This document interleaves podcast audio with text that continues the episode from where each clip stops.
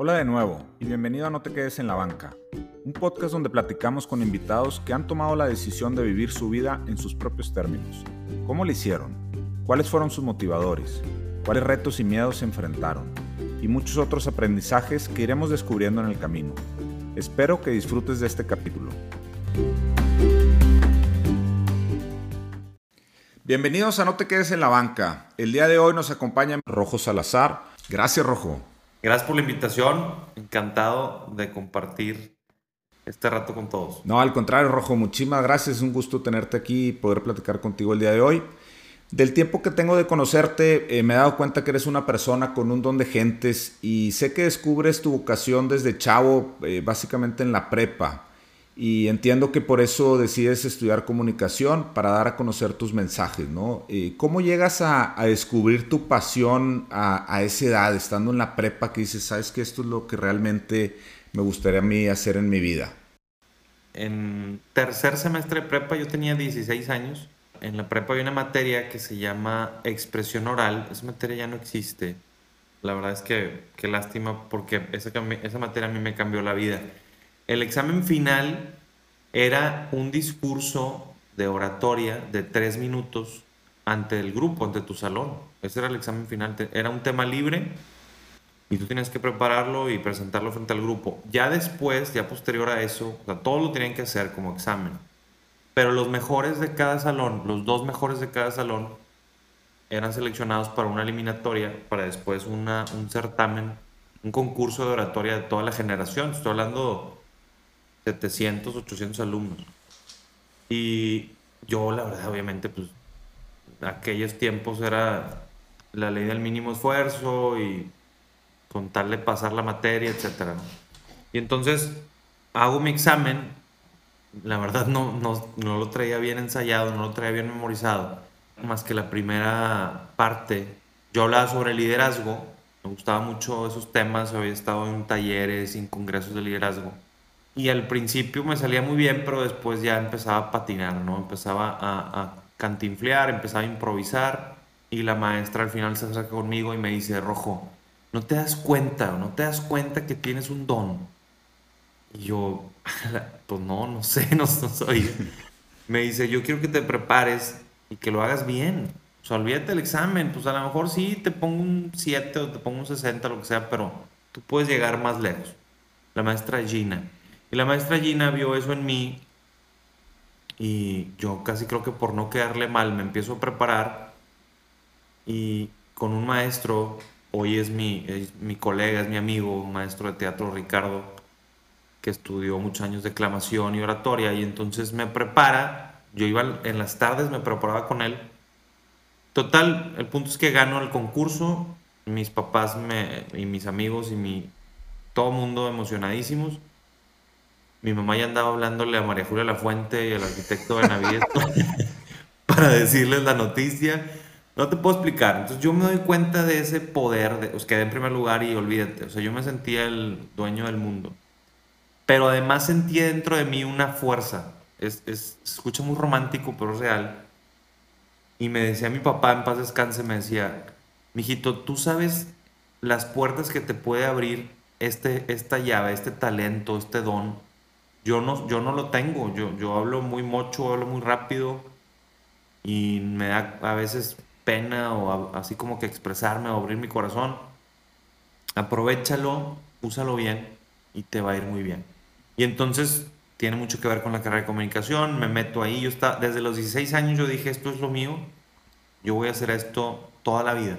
Y me empecé a ir por ese lado, empiezas eh, a tocar puertas, la gente te empieza a descubrir obviamente hay gente que no, somos monedita de oro, hay gente que no le caes bien, hay gente que no le gusta tu estilo, pero bueno, para todos sale el sol, ¿no? Y, me encanta ver que justo me dirijo a los jóvenes y me encanta ver cómo los jóvenes les ilusiona, les, les se, sienten identificados con, con, esto que me pasó a mí, ¿no? Claro. Oye, pero qué, qué increíble historia que, o sea, primero te preparas para hacer, supongo que tu, tu pitch ahí con la maestra, te da retroalimentación y luego decides eh, como que tomarlo un poco más en serio y de ahí se desboca prácticamente tu carrera, ¿no? Exacto, exactamente. Y ahí es donde entran las dos partes. Lo dicen muchos famosos. Viene a mi mente eh, Cristiano Ronaldo, este futbolista que más allá si nos guste o no, nos gusta el fútbol o no, pero es gente muy, muy exitosa en muchos sentidos. Él muchas veces ha expresado que el talento sin esfuerzo no vale nada. Entonces, tú puedes ser muy bueno para cantar, puedes ser muy, muy bueno para los números, muy bueno para hablar en público, pero si no te esfuerzas, si no, te, si no estructuras, es difícil salir, salir bien librado de, los retos que te presenta la vida. Entonces, ahí fue donde confirmé, porque yo, yo era mucho de, pues, con, ah, ahí nomás, y con esta con este carisma, a lo mejor ahí, este, pues, ay, como que le cae bien a los maestros y ahí andaba, a veces reprobaba, a veces la pasaba bien a penitas, a veces me iba bien, pero yo recuerdo que esa vez fue la primera vez en mi vida que me esforcé verdaderamente y, y la satisfacción es inigualable, es impagable, seguramente tú lo has sentido, mucha gente que nos está escuchando lo ha sentido y poder transmitir eso a los jóvenes es es muy gratificante porque ellos están en ese proceso, pero muchas veces el discurso que ellos escuchan de gente importante, de sus papás, de sus amigos, de la novia, etcétera, pues es a lo mejor un discurso hacia abajo. No vas a poder, eres bien irresponsable, eres bien flojo, etcétera, etcétera. Entonces, son dragones dormidos. Yo le digo a mis chavos, a mis alumnos, digo, es que ustedes son, son dragones dormidos, vamos a despertar a ese dragón. Totalmente, y que, mucho tiene que ver con la madurez ¿no? de, las personas. Eh, a veces esperamos algo de, los más jóvenes porque nosotros ya estamos en otra etapa de nuestra vida, con un nivel de, responsabilidad tal vez más dedicado y, cuando eres joven, cuando estás chavo, pues ves otras posibilidades, ¿no? Que, no necesariamente el, tema de la responsabilidad es, la prioridad, ¿no? Exacto, exactamente. Y, y, bueno, ese es el reto. A veces también los chavos de pronto puede pasar, no, no generalizo, pero existe como una cierta, un cierto pensamiento, tendencia de que ser flojo o ser, ¿cómo decir? Rebelde. Ser, rebelde, ser irresponsable es, es cool, es, está in. Claro. Y, y como que si, si te estructuras a esta edad, vaya, hablo de 15, 16, 19 años, eres un loser. O sea, ahorita es así nomás ver cómo se dan las cosas y luego ya... Y bueno, eso habla de que hay mucho trabajo por hacer. Yo me doy cuenta que además de que me apasiona mucho dirigirme a esa edad, a esa edad de chavos de prepa, principios de carrera, o inclusive finales de secundaria, yo digo, aquí hay, un, aquí hay una oportunidad, ¿no? Aquí hay una oportunidad, me siento con, con, ese, con ese lenguaje, ese rapport, vaya, esa afinidad, esa conexión con ellos. Tengo 34 años, pero puedo entender perfectamente su lenguaje, lo que les, lo que les importa, cómo se sienten. Entonces hay una conexión entre ellos y yo y, y me siento muy bien con ellos, ¿no? De acuerdo. Oye, ¿cómo, ¿cómo haces la transición a conferencista? ¿O desde, desde que estabas en tu carrera eh, pensabas que ese era el, camino que querías seguir? O, en qué momento haces esa transición a, desarrollar una carrera como conferencista? Y quisiera saber qué significa en realidad tener una carrera como conferencista. ¿Cuál es el día a día que vives? Fíjate que, que fue un proceso gradual, orgánico, digamos, cuando empiezo en la prepa a dar pláticas en, eventos, en retiros. Eh, vaya, había fechas importantes, no sé, el día de la bandera o el día de la revolución o el día no sé qué. Y había como que un espacio para conmemorar esa fecha o, en, en, esa plática un retiro espiritual donde se hablaba del amor de Dios o del perdón o lo que sea. Y yo me notaba, me preparaba el tema y yo daba la plática. Y, el recuerdo que tengo es de, de, vaya, la mayoría de las veces, muy bueno. Muy bueno, me encantó, Rojo, estuvo bien padre, me hiciste llorar, eh, o me hiciste reír, estuvo buenísimo, me hiciste reflexionar, bla, bla, bla. Y bueno, eventualmente eso te va llenando de confianza, de seguridad, y dices, oye, esto yo puedo llevarlo más allá, ¿no? Eran audiencias pequeñas, a veces eran de 30, 50, máximo llegué a hablarle yo creo que a bueno, una vez en la prepa entera, que estoy hablando, no sé, 1500, 2000 alumnos. Y, y, más allá de sentir miedo o, nervios, para mí era una adrenalina. Entonces, para mí era un, un, o sea, sí, pues si sientes ahí el gusanito y lo que, o sea, sí había algo de, pero no, no eran desagradables, no era un pánico, para mí era una, de repente la gente que no, pues está claro, todos tenemos dones distintos y miedos distintos, pero hay gente que pues, le da muchísimo pavor. A mí es una emoción. Cuando sé que tengo una plática, una conferencia, es, es una sensación muy agradable. Yo creo que cuando lo deje de sentir, tal vez lo deje de hacer. Ya. Porque es verdaderamente una pasión. Ah, y obviamente me, me gente, pues maestros, o, adultos que estaban en eso me escuchaban hablar y me decían eso, me preguntaban, oye Rojo, ¿no te gustaría dedicarte a esto, a, las conferencias? Ah, y obviamente también cuando yo estaba del otro lado, cuando yo estaba en la butaca, en un congreso de liderazgo, escuchando a distintos conferencistas renombrados y hablando de distintos temas, y todos, o sea, cómo hablaban y, cómo te atrapaban. Y había unos que a lo mejor veía cosas que a mi juicio, a mi poca experiencia, lo pudieran haber hecho mejor. Y entonces yo decía, yo quiero estar ahí, yo quiero estar ahí, yo quiero estar ahí. Y, y empiezo a hacer el trance en, en, digamos, organizaciones que me invitaban y, y me preguntaban cuánto cobraba. Pues, ¿Cómo cobras una conferencia? Y entonces dije, ¿sabes qué? Es momento de, de dar el paso. Esto estoy hablando que fue pues ya después de la carrera, yo creo que yo tenía unos 23, 24, tal vez hasta 25 años empezaron ya a...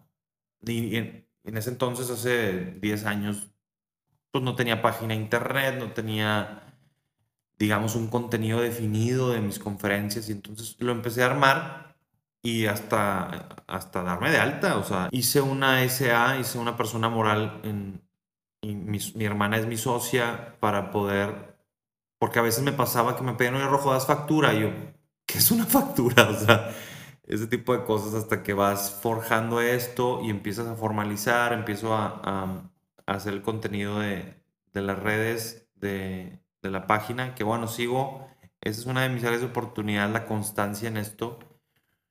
Pero sí, o sea, es una carrera, tienes que estarte, mi esposa me acompaña y me, ha acompañado a muchas conferencias o pláticas y alguna vez me dijo algo muy cierto, me dijo, oye, digo, ellos no te escuchan todo el tiempo, pero yo sí. Y es la misma plática y es el mismo chiste y es la misma historia y es la misma canción. Me dice, oye, hay que renovarse y hay que... Y dije, sí, tienes toda la razón. Entonces es un constante prepararte, evolucionar. Hoy comparo o recuerdo mis conferencias primeras de hace 10 años. Y, bueno, no puede, la recomendación es no juzgar a tu yo del pasado con la sabiduría de tu yo del presente, pero sí, digo, ay, están medio pues incompletas las conferencias que daba hace 10 años, porque pues esa era la sabiduría que tenía en ese tiempo. Pero es una carrera muy bonita, me ha tocado viajar, me ha tocado estar en otros lugares, vaya, compartir escenario con otros conferencistas muy buenos y, la gente a la que verdaderamente le aportas valor, que llega al final y te lo agradece, es, es vaya, lo que es, es una responsabilidad también, lo que estás diciendo ahí arriba, o sea, con, con qué lo estás diciendo, con qué credenciales, con qué autores, etcétera, ¿no? Entonces, pues implican una, ciertas, una serie de cosas que, como todo trabajo, hay que ir puliendo, ¿no? Totalmente, y lo que comentas, tu audiencia lo toma como, o sea, tus conferencias, el, el público, ¿verdad? Lo toma como parte de, de, un experto que está hablando de la materia, ¿no? Entonces, eh, lo que dices es muy cierto, hay que, hay que ser muy precavidos cuando, cuando uno se sube a un escenario, ¿no? Porque ahí estás dando un mensaje que la gente lo va a tomar como, como una verdad. Exacto. ¿Alguna experiencia o ahorita platicabas, te ha tocado compartir escenario con, con algunos conferencistas que para ti son, supongo, un gran orgullo?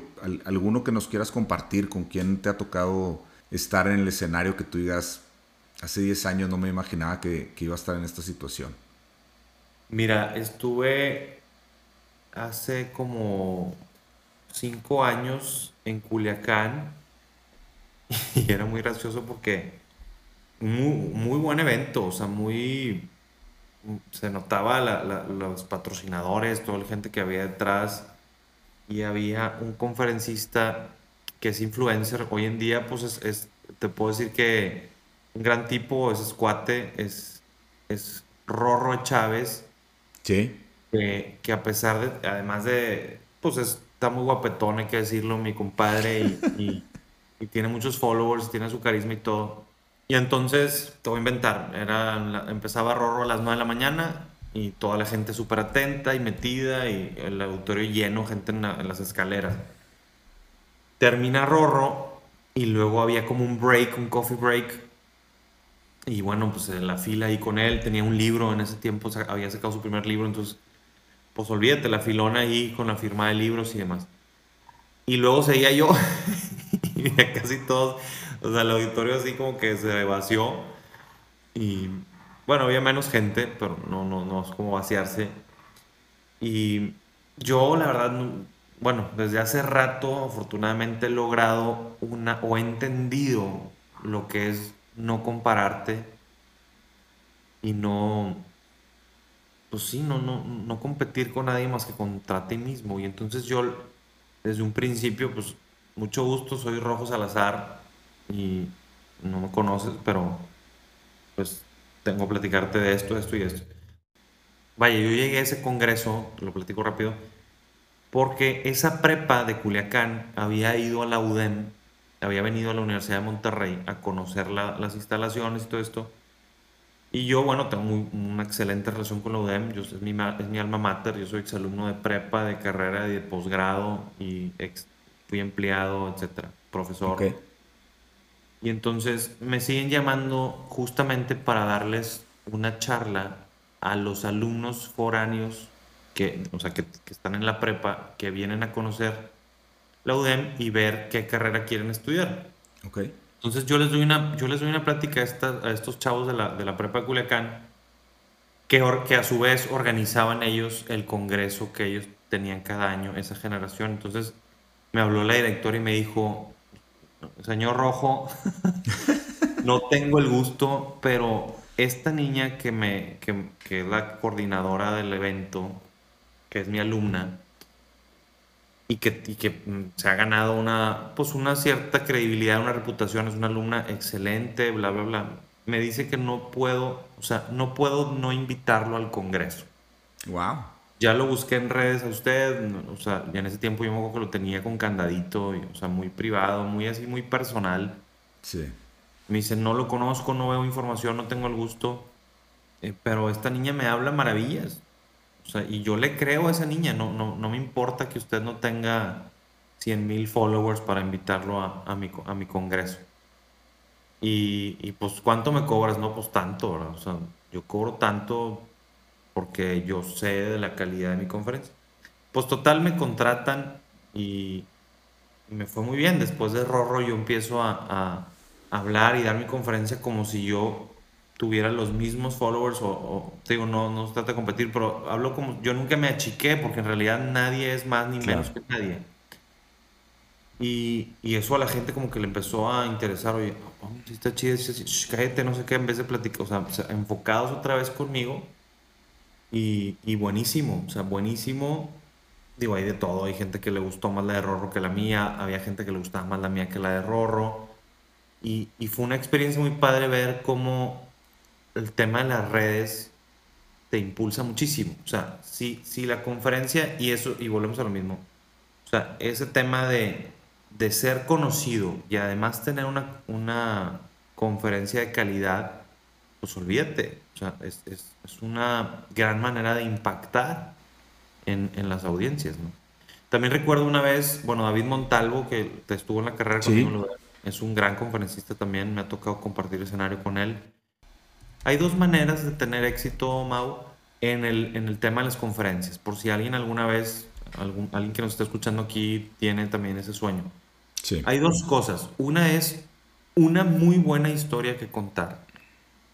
Y la segunda es una muy buena forma de contar la historia.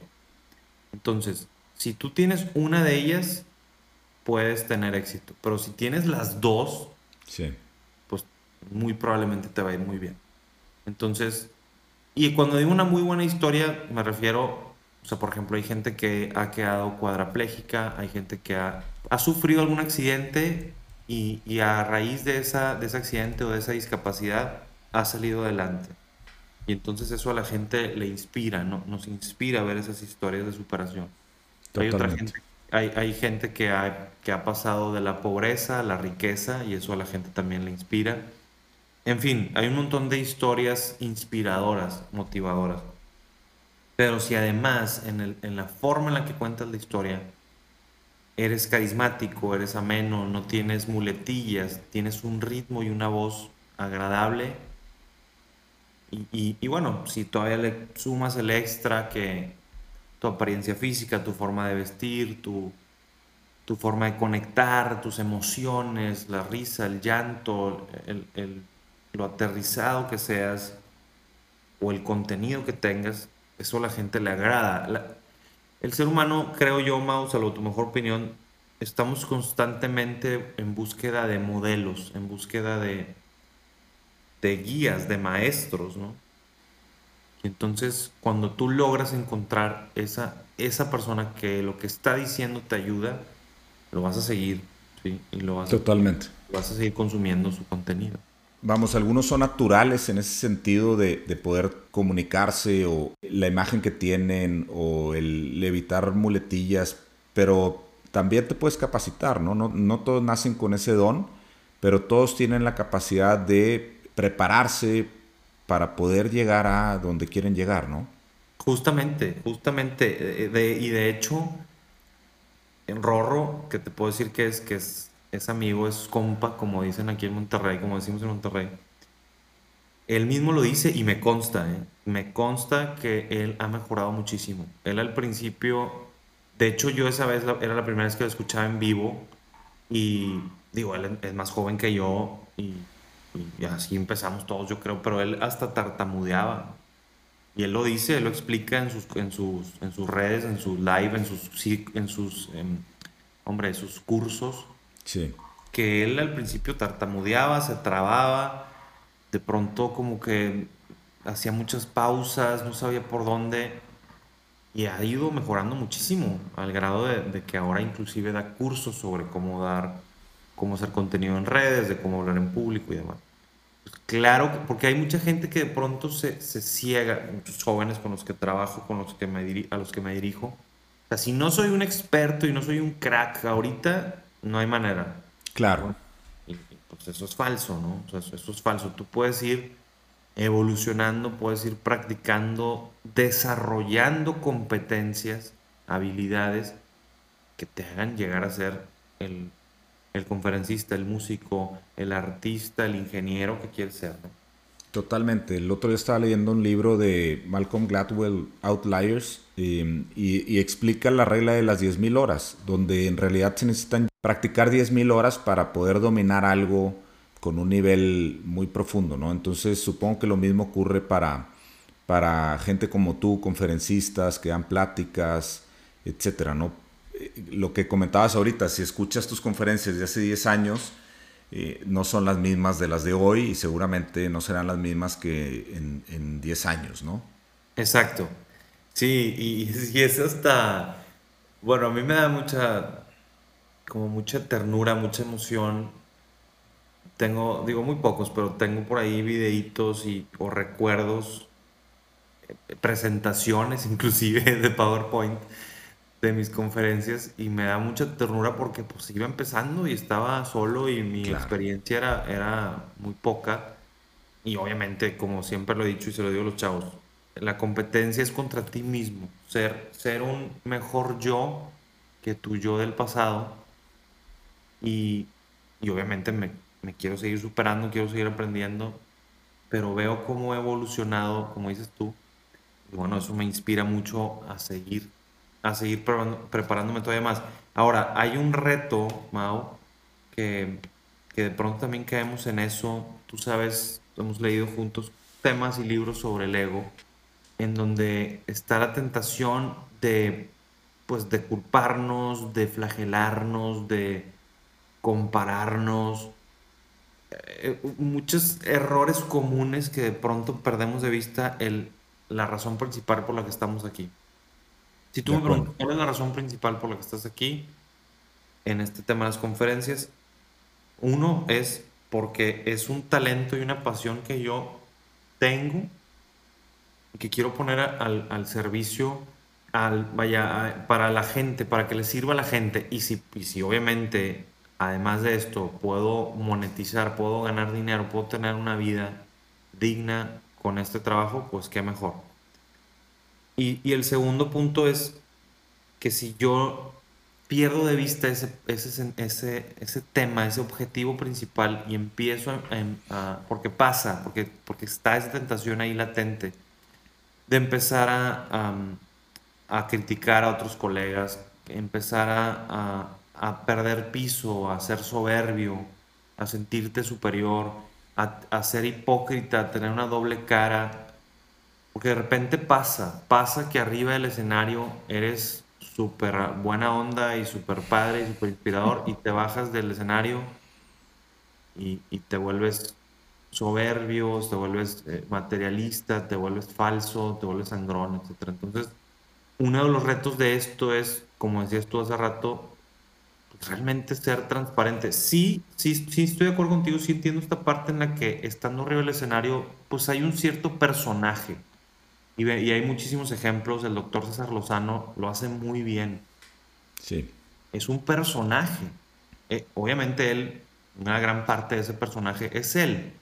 Pero, ah, pero si tú lo invitas, o si te invita a su casa y platicas, digo, no tengo el gusto de, tener una relación con el doctor César Lozano, pero la gente que, que cercana a él, pues él te dice que no necesariamente es idéntico como está en radio y como está arriba del escenario. Claro, les pasa mucho a los comediantes, ¿no? Eugenio Derbez lo cuenta mucho, que cada vez que lo ven le dicen, oye, cuéntame un chiste. Pues no, o sea, ahorita no estoy en el rol de, ser comediante, soy una persona también. Exacto. Pero bueno, o sea, una cosa no está peleada con otra, es decir, está tu personaje arriba del escenario, pero, pero otra cosa muy diferente es que seas una persona hipócrita, seas una persona soberbia. O sea, eh, arriba del escenario me estás hablando de la humildad y la sencillez y de los sueños y todo, y abajo del escenario me estás preguntando que por qué, o sea, que dónde está tu cheque o, que dónde está tu limusina. Pues espérame, güey, o sea, no, no. Claro. No cuadra, ¿verdad? Totalmente. ¿Qué consejo le darías a alguien que ahorita dice, oye, sabes que yo quisiera eh, tener, probar como conferencista, tener una carrera, desarrollarme? Eh, en ese sentido. Que ahorita comentabas, evidentemente, tener una buena historia, saber contarla, pero, pero antes de eso, ¿cómo empiezo? ¿Cómo, cómo me abro un lugar? ¿Cómo consigo foros? ¿Cómo, eh, a, quién le hablo? No sé si, si me explico. Sí, 100%. Entonces, ese inicio, ¿cómo, ¿cómo logras dar ese paso? Te hablo de mi experiencia y luego te digo lo que creo que podríamos hacer o podría sugerir a, la gente que quiera empezar, independientemente de la edad que tengas. Uno, bueno, en mi caso me ayudó mucho que yo en la prepa había muchísimos eventos, muchísimos retiros, muchísimas actividades y siempre preguntaban, oigan, un voluntario que quiera dirigir la asamblea de la prepa o oigan, ¿quién se ofrece para dar una plática en el retiro porque nos falta gente? ¿Quién se ofrece para...? Y entonces rojo siempre yo, yo, yo, yo. Entonces tuve una, un fogueo gratis, o sea, tuve una oportunidad de hacer mis horas de práctica, digamos, para ser conferencista en la prepa. Y eventos hay muchísimos, muchísimos. E, el punto es encontrar, esto puede ser una posibilidad.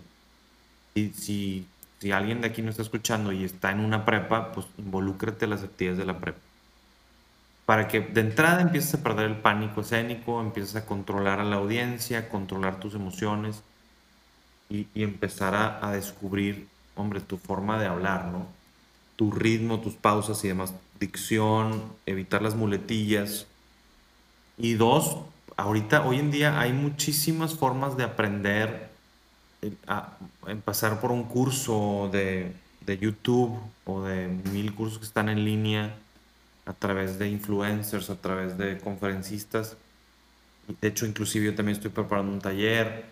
Hay muchísimas gentes que, ah, muchísimas personas que ya hicieron eso y que ahora te pueden entrenar para eso. Y en cuanto a lo que dices de las audiencias, siempre es bueno como pegártele a alguien, ¿no? Y a veces la gente quiere abrir su propio camino, descubrir lo negro, cortar, tomar atajos y, la verdad, digo, es válido, pero a lo mejor no, no sé si sea no necesariamente siempre el camino más corto es el mejor. Entonces, muchas veces el, si tienes a alguien cercano, un, familiar, un maestro, un, compañero más grande, un hermano mayor, tal cual, así como dices tú, Mau, tal cual es, oye, quiero empezar, hay gente que te va, que te va a ignorar, hay gente que te va a decir no sé, hay gente que te dice estás loco, pero seguir preguntando hasta que, así sin complejos, sin, sin miedos, sin nada, y es, oye, quiero empezar a dar conferencias, ¿cómo le hago? ¿Con quién me dirijo? Y va a haber alguien que te diga, ¿sabes qué? Háblale a fulano o escríbele a, este cuate. Y lo haces y de pronto llegas a esa persona y te dice, oye, ¿sabes qué? Vente conmigo, yo tengo estas audiencias o tengo esto, este, esta preparación o estos contactos o inclusive me puedes ayudar a mí a preparar mis conferencias y yo te presento con la gente, en fin, es tal cual, o sea, no hay mayor ciencia. Para empezar a dar conferencias hay que aventarse, ¿no? Hay que aventarse. Y, y, hay muchos lugares en donde encontrarlo, ¿no?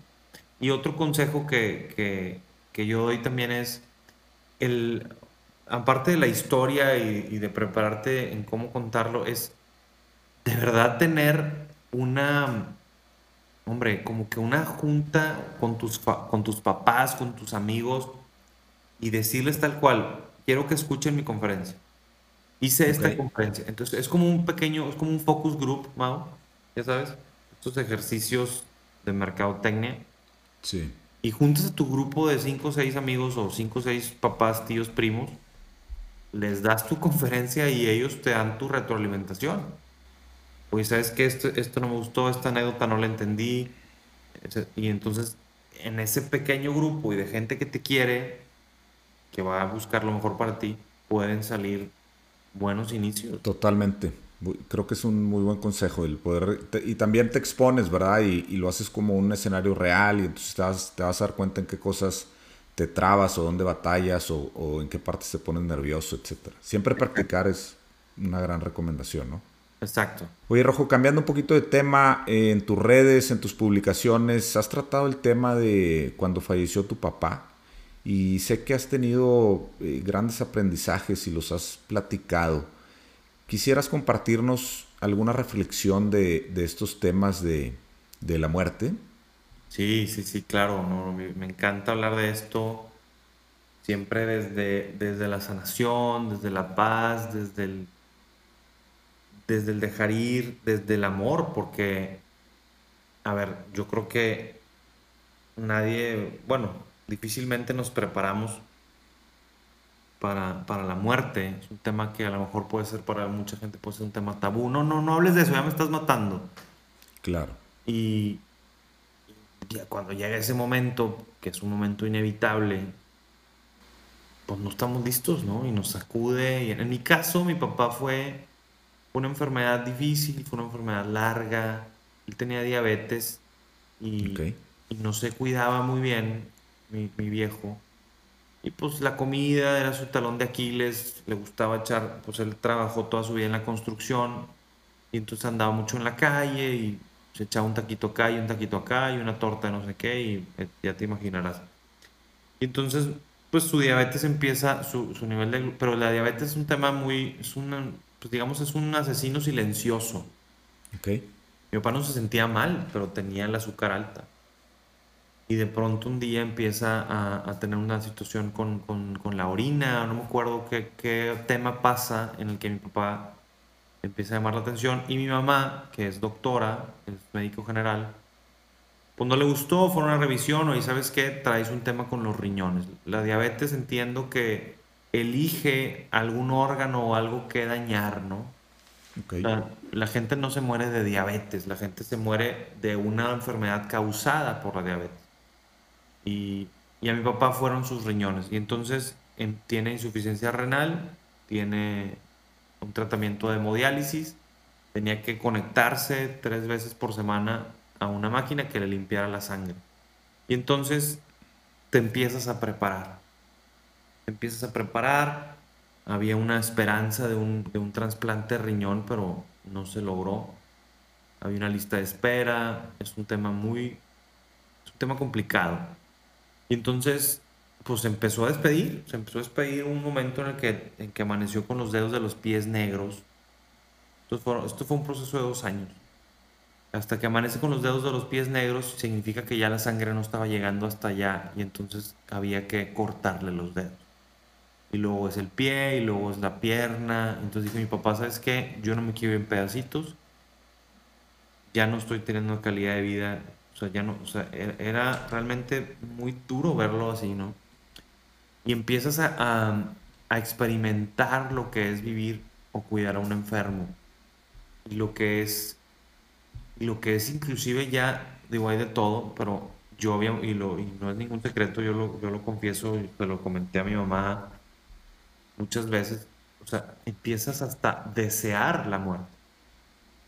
Porque la muerte no necesariamente es mala no necesariamente es es el es, como que el del diablito que viene o la, o la cala que viene. O sea, la muerte también. Es un descanso también. Es un descanso, claro, Mau. Entonces, pues esa perspectiva que de pronto, o esa historia que durante mucho tiempo nos contamos o nos contaron de que la muerte no hables de eso, ni. No, no, no, no. O sea, entonces te haces una idea de como si la muerte fuera lo, lo, peor que le puede pasar a un ser humano.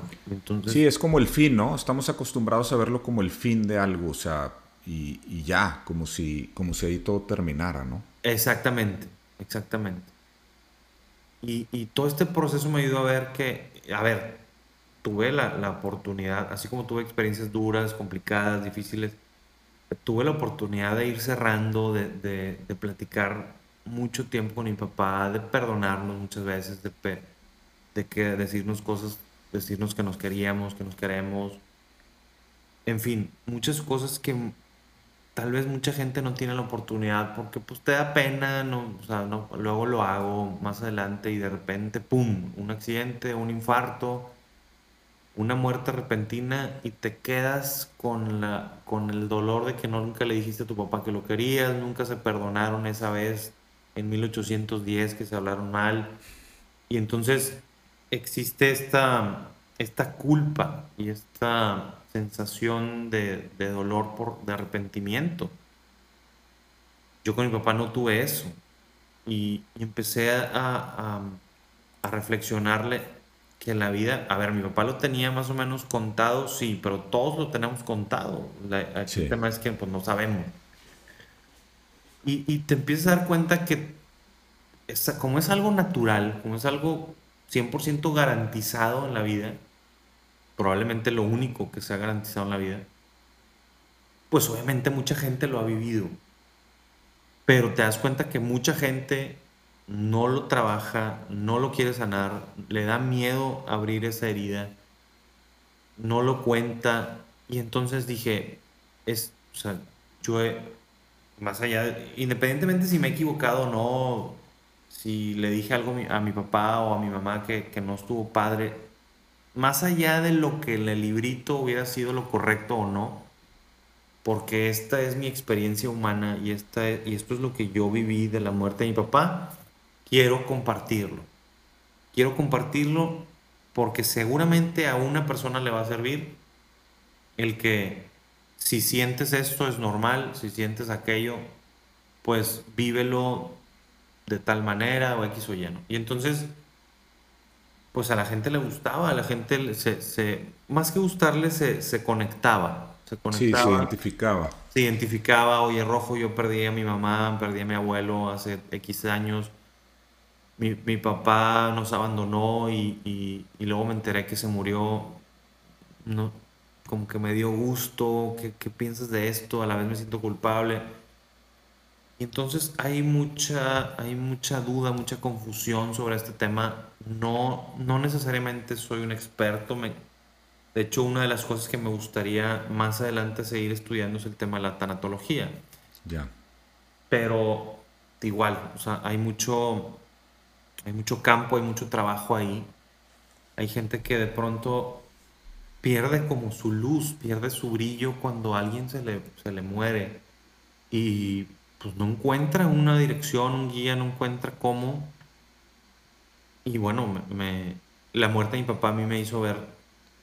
Es un tema también muy espiritual, cada quien puede tener sus, sus formas de verlo, pero pues la verdad es que no, no es, como dices tú, no es necesariamente el fin. Yo he sentido a mi papá, hay veces que no lo siento, que, que claro, no, no es tampoco así como que todos los días está conmigo, no. O sea, pero hay veces que lo siento, está, está, pues es como otra dimensión, ¿no? Hay, hay, hay, tantos misterios en la vida, en el universo, en estos, en estos, en estos planos en el cual, pues, existen, aunque no lo podamos ver, no lo podamos tocar, siguen su existencia. Hay gente que piensa que ahí se acaba y ya se acaba la vida y es válido, pero bueno, si piensas así, ¿te da paz eso? ¿Te sientes mal? ¿Te, te, gusta? ¿No te gusta? ¿Te sirve? No, pues sí me sirve. Ah, perfecto, pues ahí quédate. Claro. Entonces es como, o sea, no hay respuestas correctas ni incorrectas, pero sí el, el, el esa, esa apertura y sobre todo esa reflexión mucho, mucha de la riqueza de, cuando yo comparto cuestiones de la muerte de mi papá, me, acuerdo mucho de un cuate que, que, me dijo, Rojo, en este momento, con lágrimas en los ojos, me decía, en este momento voy a ir, o sea, me acabas de, de, de mover a, a, ir a comer con mi papá, a ir a cenar con mi papá, para decirle muchas cosas y platicar en buen plan. Tengo tantas cosas, o sea, esta plática me hizo ver que no, tengo tantas cosas que quiero platicar con mi papá que si el día de mañana no está, o sea, si mi papá no está, me va a costar muchísimo. Y, agradecerle, porque también juzgamos mucho a nuestros papás. Yo juzgué muchísimo a mi papá, muchísimo. Lo juzgué con una vara de perfección y de, y de, olvídate, o sea, fue, fue fue muy injusto de mi parte, igual ya yo ya me perdoné, yo ya sané, él me perdonó y, y me queda esa reflexión y se los comparto a los chavos. A ver, no creas que tu papá por ser el ingeniero y el licenciado tal y el don fregón y ese, y ese rostro y esa, y esa imagen de, de proveedor, de, de hombre, de, no, no significa que no pueda cometer errores. investigale un poquito su historia. O sea, a lo mejor, por ejemplo, el caso de mi papá, él perdió a su papá cuando él tenía 15 años. Entonces, imagínate todas las, carencias de figura paterna que tuvo mi papá. Y, bueno, eso tiene una explicación de por qué le costaba mucho trabajo expresarse, de por qué le costaba mucho trabajo a lo mejor pedir perdón, etcétera, etcétera. Y entonces más allá de juzgar a tu papá, existe una compasión, existe una una ternura, un amor hacia, hacia la persona que, te dio la vida, hombre. Entonces, es cambiar esa perspectiva, esa óptica y descubrir que, que tu papá tiene cosas porque es un ser humano como todos, pero que, que, mientras lo tengas en vida, inclusive ya fallecido, puedes, puedes cambiar la relación con tu papá. Claro. Y eso lo vuelve muy, muy, muy padre, eso lo vuelve muy interesante y, enriquecedor porque la figura paterna, como lo es la materna, está claro, es, son insustituibles. O sea, es insustituible esa figura. Sea, tú no puedes decir, no, pues no me llevo bien con mi papá, pero me llevo padrísimo con mis 25 mil amigos. Pues qué padre, pero no, o sea, el, tema de tu papá nadie lo va a, a cubrir, ¿verdad? Entonces, sí, sí es, sí es, eh, vaya, nunca, al contrario, nunca he sentido que está como forzado o está de más o es inútil o es innecesario el hablar de este tipo de cosas. Oye, eh, comentas ahorita, bueno, gracias por, por, compartir algo tan, tan personal, pero comentabas ahorita el tema de sanar relaciones, ¿no? De, de la importancia de, de, las relaciones con tus papás, tu papá, tu mamá, con tu pareja, con tus hijos, amistades, etcétera, de, tratar de mantener relaciones sanas eh, desde el perdón, desde el entendimiento de, la otra persona. Y sabes que una de las cosas que a mí, de las que más me llevé en el, en el, coaching, en el curso que, que hemos tomado juntos, es, ahorita hablabas de incluso si la persona ya no está, si ya falleció, eh, puedes de todos modos sanar esa, esa relación, y llegar al perdón, eh, e incluso aunque la persona siga viviendo, puedes comenzar un proceso de sanación y de perdón desde tu punto, sin siquiera, eh, vamos, tener a la otra persona enfrente. Puedes escribir una carta o puedes pedir ese perdón sin tener a la persona enfrente. No sé si, si, si lo que te estoy comentando hace un poco de sentido. Totalmente, totalmente. Seguramente por ahí te ha tocado escuchar una, reflexión muy famosa de Steve Jobs en una graduación de una universidad. Sí, claro. Lo de connect the dots, ¿no? O sea, conectar los puntos backwards de donde estás hacia atrás, ir conectando los puntos. Yo, el rojo que soy hoy y de lo que comparto hoy, tiene mucho que ver por las experiencias vividas y, es cuando realmente más, o sea, vaya, además de la teoría, que es importantísima, además de esos libros de sanación, perdón, y esos libros de, pues de, perdón, de desarrollo humano, de soltar, de, liberarte, etcétera, está el tema de la práctica. Yo viví, Mao, años donde descubrí una versión mía muy desagradable, muy oscura, muy cruel, muy, muy rencorosa, muy vengativa, muy ofensiva, que yo pensaba que no tenía. Yo, yo siempre había jugado a ser el niño bueno, el, buena onda, el, que iba a misa, el, el caballeroso, bla, bla, bla. Entonces llega un punto, o sea, yo creo, no lo digo yo, esto lo aprendí por ahí, que la sabiduría está en todos, que no existe gente mala. Yo soy, hoy por hoy soy un convencido de que no existe gente mala. Existe gente herida. Y la gente herida hiere. En, en inglés es hurt people, hurt people. Y entonces, cuando tú descubres estas heridas, primero tuyas, yo, yo, descubro que tenía heridas emocionales. Todo esto lo he aprendido a través de terapias, también la, la, cuestión de la salud mental, la terapia psicológica, el coaching, son herramientas buenísimas. Me da, me da risa porque, y, es una risa tierna, no, no es con sarcasmo ni nada, al contrario, de la gente que le da codo pagar. Deja tú la parte del ego o, del orgullo, de que no, yo estoy bien, yo no necesito una terapia. O en temas de parejas, oye, mi amor, es que te siento muy raro, ¿por qué no, por qué no ¿Por qué no buscas una terapia? No, la terapia la necesitas tú. Y ese tipo de, de culpas. Yo estoy bien y no sé qué. Y, y, entonces, ah, pues está de la parte del orgullo y está la parte económica, ¿no? No, hombre, qué codo, 500 pesos o 1000 pesos o 1500 pesos. Te lo metes en una sentada, hombre, en un restaurante. Y eso no te da, en, el, en, el, antro, y eso no te da codo. O sea, y entonces bueno, pues yo, yo he invertido muchísimo en, en, cuanto a tiempo, en cuanto a dinero, en cuanto a, a esfuerzo en, en, este tipo de cosas, en estas terapias. Y entonces yo abrazo y agradezco mis heridas porque me han ayudado a, a, entender a la demás gente, a entender el proceso, a entender en tema del coaching a, a quien me está hablando, porque más allá de la teoría, yo vengo de ahí, compadre, te entiendo perfecto, vengo de ahí, vengo de ese lugar de dolor, vengo de ese lugar de odio, vengo de ese lugar de venganza, de ego, de, frustración, de, injusticia, de, híjole, una serie de cosas que, que solo nos hace sentir peor, nos hace más daño. ¿Y qué pasa? Que este dolor, lo, como no podemos con él, como no lo hemos sanado, queremos que la otra gente esté igual de herida. Y entonces ofendemos, somos crueles, eh, somos muy, pues juzgamos, etcétera, ¿no? Y entonces, se rompen muchas cosas, se rompen amistades preciosas, se rompen eh, parejas, eh, noviazgos o matrimonios padrísimos, donde inclusive hay hijos que salen más lastimados todavía. Y entonces se hace una cadena de heridas y de dolores tremenda.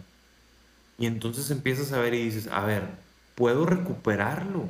Es posible, o sea, no es como, no sé si, bueno, ya hay de todas generaciones, pero cuando yo jugaba videojuegos, el, Mario Bros, o sea, a veces pues jugabas más agresivo porque tenías 11 vidas, ¿no? Ya sabes, el honguito verde, que tenías vidas. Pero cuando te quedaba una vida, o sea, pues eras más precavido eras más cuidadoso. Y porque te quedaba una vida y ya era game over, ¿no? Y tienes que volver a empezar el juego.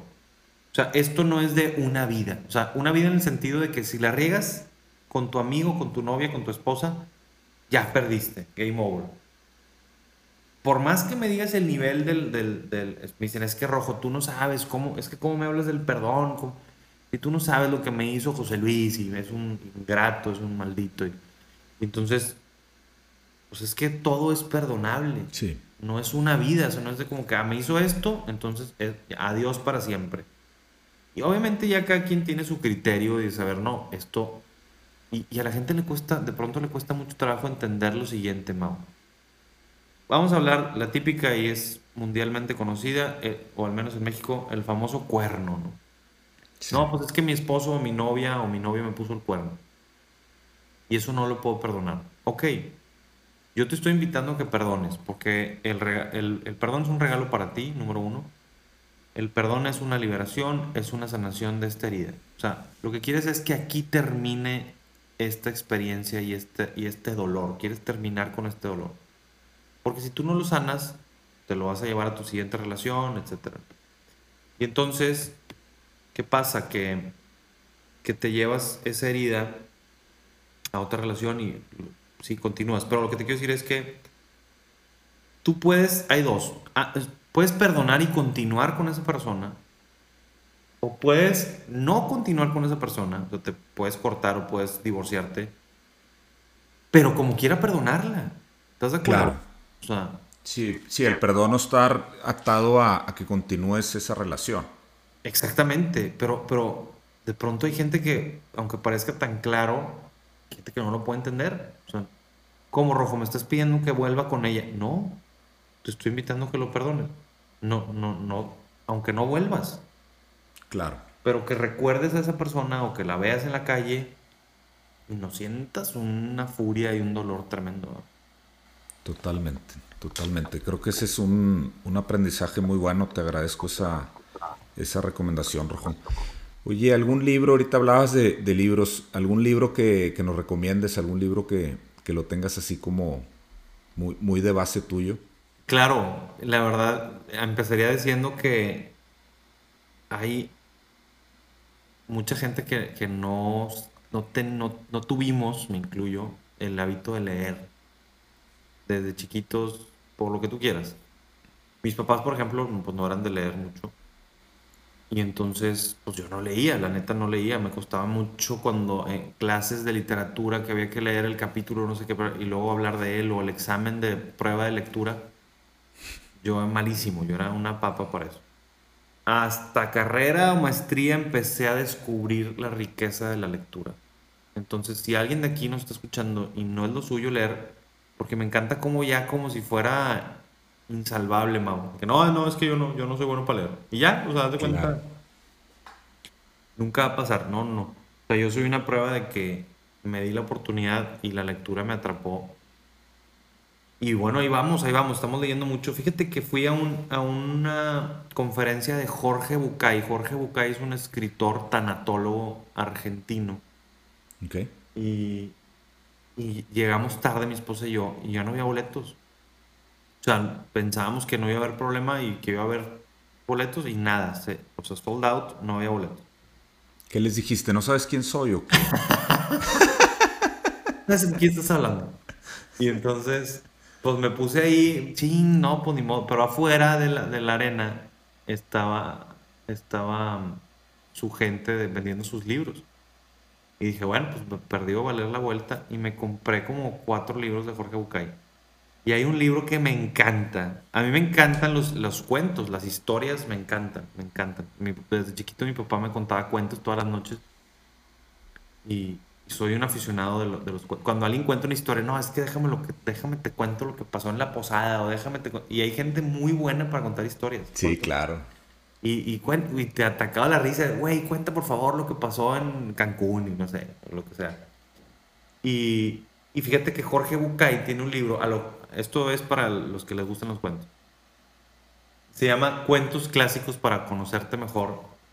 De hecho lo tengo aquí porque lo releí, porque en el libro de coaching que estoy leyendo del Poder contra la Fuerza de David Hawkins, pero es un libro medio, medio, bueno, un poquito elevado. Denso. Sí, pero me encantó porque mencionó uno de los cuentos. Este libro ah, de Jorge Bucay se llama Cuentos Clásicos para Conocerte Mejor. Es un, es un libro de autoconocimiento, uno de los temas de Jorge. Y literalmente incluye 12 cuentos clásicos. La Sirenita, Pinocho, Hansel y Gretel, Patito Feo. Eh, todos estos cuentos que alguna vez nos contaron, había una reflexión en ella para empezar, te dice el cuento real. O sea, para empezar, te cuenta el cuento real, no, no el cuento necesariamente de Disney. Y después te da la moraleja del cuento. Y, y, lo que él cree que hay detrás de, él le llama la otra puerta, como, como otra perspectiva de... También te da el contexto histórico de cuando se escribió el cuento.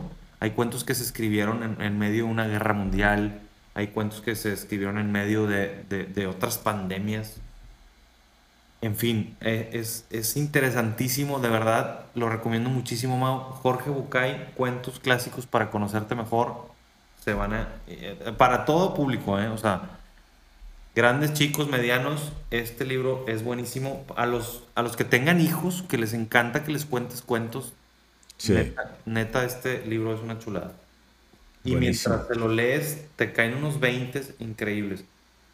Hay otro libro que me gusta mucho, de, Alejandra Llamas, que bueno, a ver, esto para mí ha sido un, despertar, una nueva etapa en mi vida.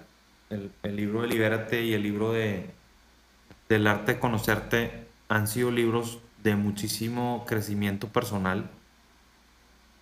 El primer libro, la verdad, es un bestseller. O sea, el primer libro del arte de conocerte es muy digerible. Ese para, para jóvenes, para igual, para adultos es súper recomendable. Y, y, bueno, también hay, hay otros libros. Estuve leyendo el libro de Nick Bujicic. Ya sabes, este cuate que no tiene piernas ni brazos. Ah, claro, sí.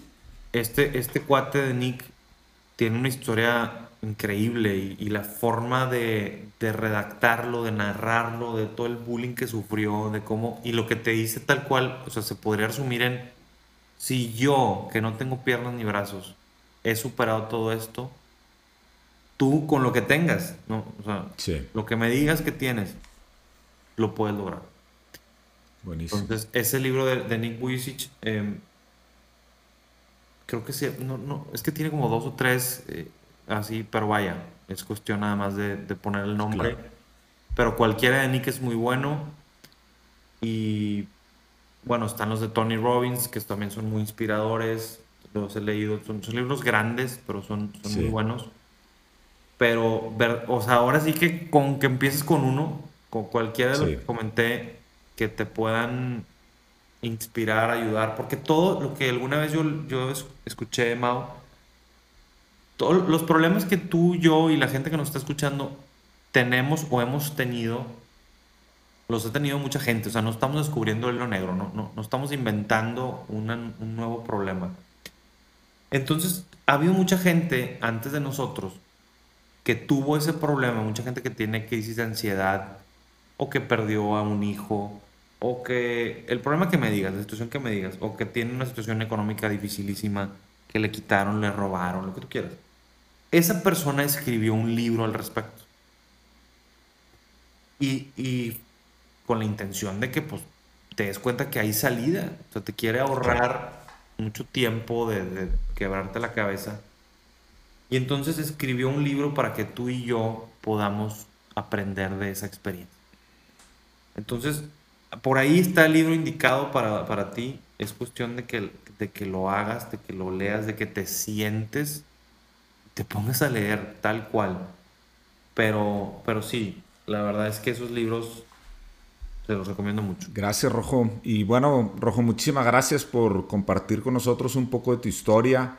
Para quienes quieran ponerse en contacto con Rojo, vamos a dejar sus datos y toda su información en, la información del podcast, pero lo pueden localizar en sus redes, arroba Rojo Salazar, su página web www.rojosalazar.com.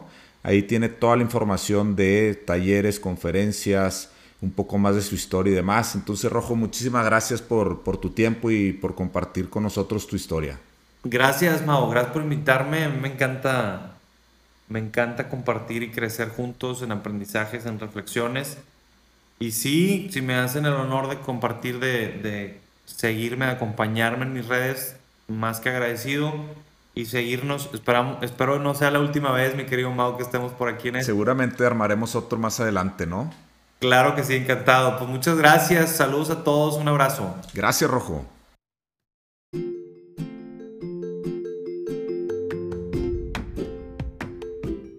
Espero que hayas disfrutado de este capítulo, pero sobre todo que te hayas llevado un nuevo aprendizaje que te ayude a mejorar.